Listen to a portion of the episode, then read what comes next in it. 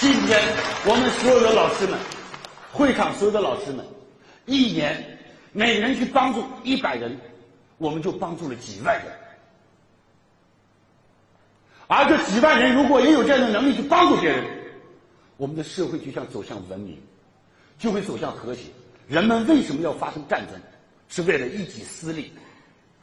所以生灵涂炭，血流成河。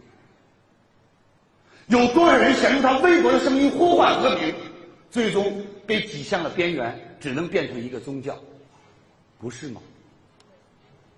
然而，正是因为没有共同的信仰，不知道生命之可贵，不知道感恩大地与自然，这个世界才彼此的残杀，出现杀戮，才彼此的破坏，让我们生活在危安当中。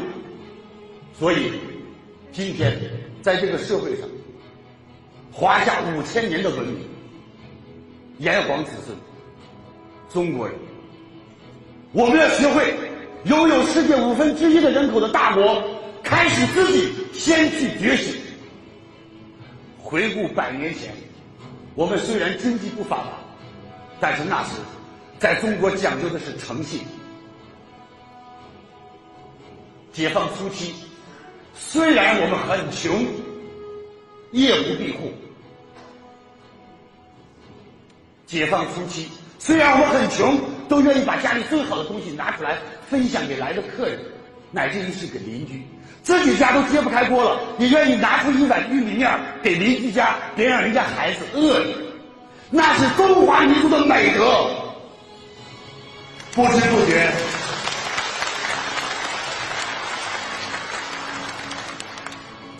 四十年的时光就这样流淌过去。我们渐渐的与我们曾经的爱渐行渐远，与我们曾经的信仰渐行渐远。太多人成为了拜金主义者。